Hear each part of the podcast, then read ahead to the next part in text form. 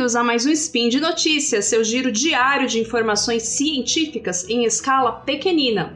Hoje é 11 Caosian no calendário Decatrian e 21 de setembro de 2022 no calendário Gregoriano. Aqui quem vos fala é Samantha Martins e hoje nós vamos falar de meteorologia. Eu destaquei dois assuntos para a gente comentar hoje. O primeiro é aquela nuvem colorida da China que viralizou há algumas semanas, e o segundo é a temporada de furacões no Atlântico Norte, ali no Golfo do México, nesse ano de 2022. Ela tá meio paradona e a gente já vai falar sobre isso. Então venham comigo. Speed Notícias.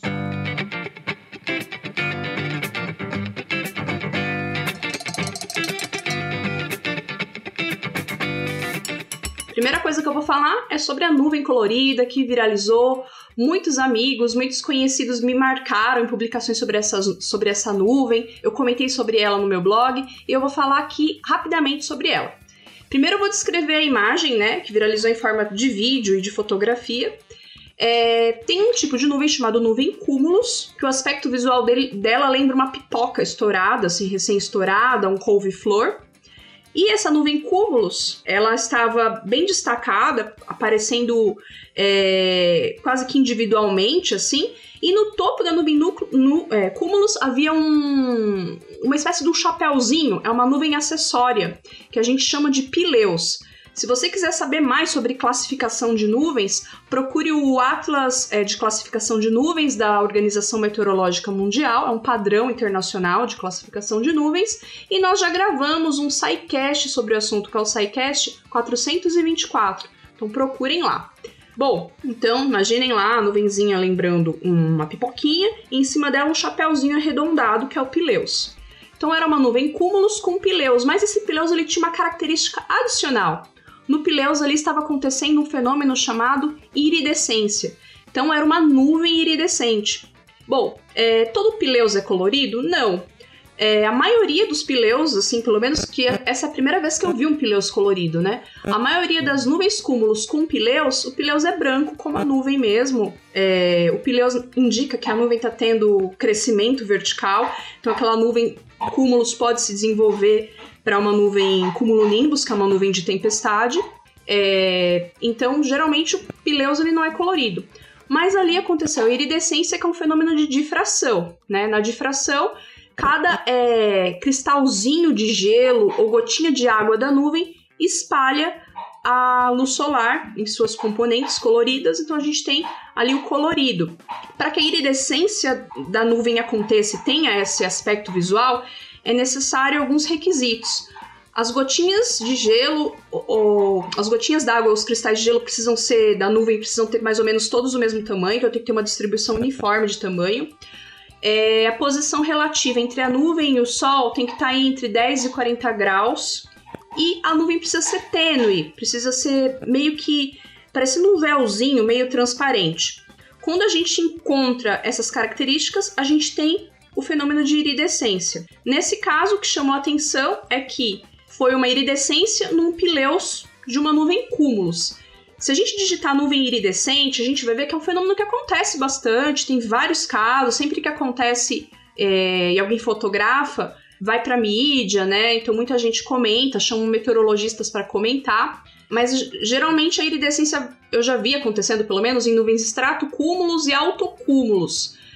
Nuvens estratocúmulos e autocúmulos, elas não ficam sozinhas, assim, um elemento isolado, como o caso da nuvem cúmulos. Às vezes elas estão misturadas ali, em meio a outras nuvens do mesmo tipo, ou em meio a outros tipos de nuvem. E você só consegue ver iridescência quando dá uma abertura de nuvem, assim você consegue ver o céu azul acima da camada de nuvens e você vê a iridescência acontecendo. Então, acho que por isso que chamou bastante atenção nesse caso aí da, da China que ficou bastante destacado. Então, para a gente finalizar e para a gente sintetizar, nuvens iridescentes são fenômenos incomuns, mas não são exatamente raros, a gente vê por aí. Não acontecem somente em pileus, como foi no caso aí da nuvem que viralizou na China, podem acontecer é, em nuvens estratocúmulos ou em nuvens autocúmulos ou em qualquer outro tipo de nuvem, desde que tenha aí os requisitos de ter uma posição aparente do Sol bastante favorável, uma distribuição uniforme dos tamanhos das gotículas d'água ou cristais de gelo e a nuvem ser meio semi-transparente. Isso ajuda bastante também na visualização e na distribuição do fenômeno e na gente conseguir apreciar bem esse contraste de cores. Assim, e para quem quiser saber mais, né, é, a nuvem ela aconteceu é, lá na cidade de Pue, na província de Yunnan, na China, e foi no dia 21 de agosto do mês passado. E eu não lembro se eu já falei, mas nós do SciCast já, gra... no SciCast já gravamos um episódio só sobre nuvens. É o episódio 424 do SciCast, confiram lá que é muito legal. Bom, agora eu vou falar o... do outro assunto que eu prometi para vocês, que é sobre a temporada de furacões de 2022. Tá meio parado? Vocês estão percebendo que vocês não estão ouvindo falar muito de furacão? A gente já vai falar sobre isso. Bom, primeiro que quando a gente fala de furacão, nós nos referimos aos ciclones tropicais que se desenvolvem no Pacífico Oriental e no Atlântico Norte. Embora a gente até tenha registrado aqui no Atlântico Sul um furacão, né? Que foi o furacão Catarina, mas foi o único registrado até o momento. E apenas para a gente relembrar aqui, ciclone tropical é um nome técnico comum no mundo todo e que é o que mais aparece na literatura científica, ciclone tropical. O pessoal do NHC, que é o National Hurricane Center da NOAA, NOAA é a sigla para National Oceanic and Atmospheric Administration, é, eles são responsáveis por monitorar o Atlântico Norte e o Pacífico Oriental. E, e popularmente eles chamam o fenômeno ciclone tropical de furacão, que é um nome bem difundido e bastante conhecido. Já os ciclones tropicais que acontecem no Pacífico Ocidental, que é na costa do Japão, China e países vizinhos ali, são chamados de tufões. Então, ciclone tropical, furacão e tufão são palavras sinônimas. Só para deixar bem claro, a gente está fazendo aqui um recorte. Né? Nós estamos falando de furacões no Atlântico, estamos falando da temporada de 2022, que embora ainda não não tenha acabado, né? É, no momento aqui, eu tô gravando esse spin no dia 15 de setembro, é, tá chamando atenção por tá meio parada. Ou seja, até o momento tivemos poucos furacões. Climatologicamente, a atividade ciclônica, né, que é quando está favorável para o desenvolvimento de furacões, lá no Atlântico Norte, ela acontece entre 1 de junho e 30 de novembro. Então, a maioria, grande maioria dos furacões ocorrem entre 1 de, 1 de junho e 30 de novembro. E é nesse período que o NHC ele fica mais atento ao que acontece na região, pois é a época do ano que tem, tem mais registros, né? Acontece mais, mais dos furacões e, e tempestades tropicais. Tempestade tropical, né, é o nome que a gente dá ao estágio anterior ao furacão. Nem toda tempestade tropical consegue se desenvolver e chegar ao estágio de furacão, mas ainda assim ela pode causar estragos. E o NHC tem uma tradicional lista anual de nomes que é para facilitar a comunicação desses fenômenos, né, para divulgar para a população onde o fenômeno está atuando. Então eles ganham nomes, cada tempestade tropical ou furacão ganha um nome. É, no SciCast 384, que nós falamos sobre ciclones e furacões, a gente explica um pouco sobre essa nomenclatura. E teve um spin de notícias recente, que foi o spin é, 1717, que foi publicado em 24 de julho, que eu falei sobre a tempestade tropical Bonnie, ou seja, a segunda tempestade com nome, que os nomes seguem em ordem alfabética, lá no Atlântico Norte. E eu falei lá nesse spin específico que o furacão Bonnie foi interessante porque passou a América Central e chegou lá do outro lado do Pacífico Oriental virando furacão Bonnie, que ela andou bastante, andou quase é, um quarto, acho que, da, da circunferência da Terra, então confiram lá no Spin de Notícias de número 1717. Bom, mas o Spin de Notícias de 1717 foi publicado em 24 de julho. De 24 de julho até agora aconteceu muita coisa. Quantas tempestades tropicais é, aconteceram no Atlântico Norte em 2022 desde Bonnie? Bom, quem já acompanha as notícias meteorológicas notou que a gente não está falando muito de furacões né, em 2022. E não é para menos, viu? A temporada de furacões de 2022 ela tá devagar. Para vocês terem uma ideia, em agosto a gente não teve nenhuma tempestade tropical ou furacão, zero. Em setembro, né, na primeira quinzena de setembro, nós tivemos a tempestade tropical Colin, que atingiu a Carolina do Norte e a Carolina do Sul. O furacão Daniele, que se deslocou para a Europa, algo que é incomum, mas já aconteceu outras vezes, e por algum tempo as previsões indicavam que poderia, poderia atingir a costa portuguesa. E depois de Daniele, nós tivemos a formação do furacão Earl, que chegou à categoria 2 e atingiu Porto Rico, ilhas ali vizinhas, e chegou até Terra Nova, no Canadá. É, até o momento né, que eu tô gravando esse spin, é, as tempestades tropicais e os furacões de 2022 provocaram danos materiais mínimos e, infelizmente, foram responsáveis por 11 mortes.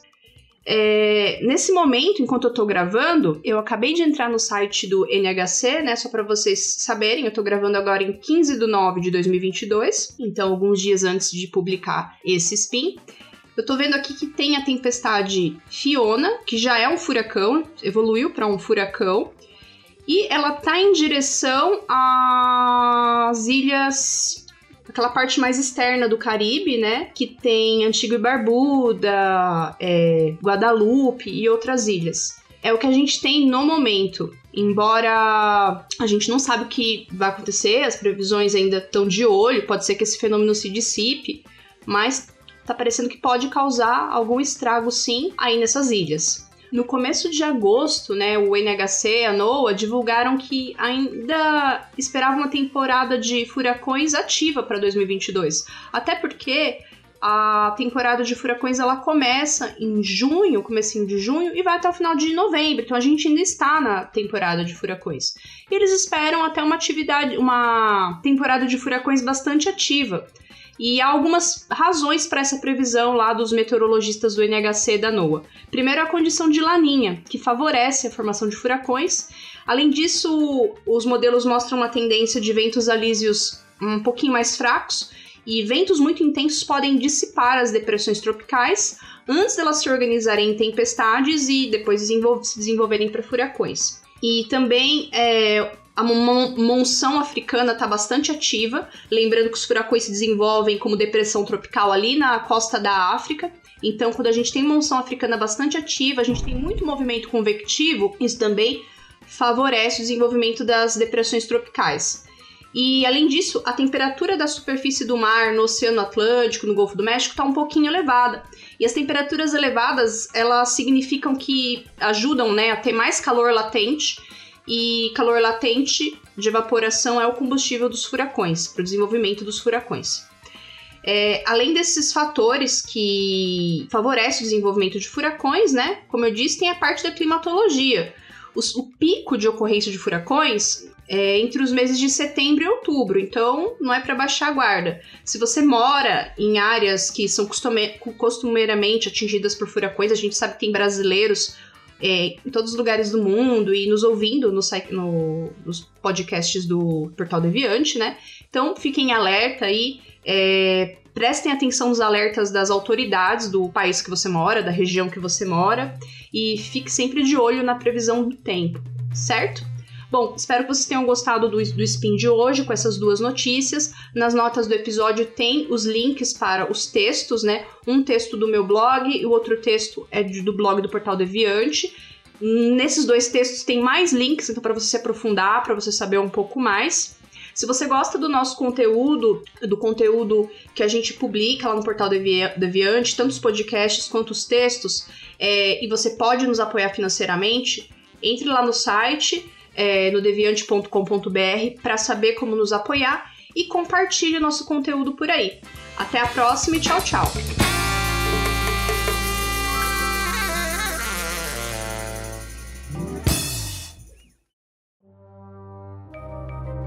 Este programa foi produzido por Mentes Deviantes. deviante.com.br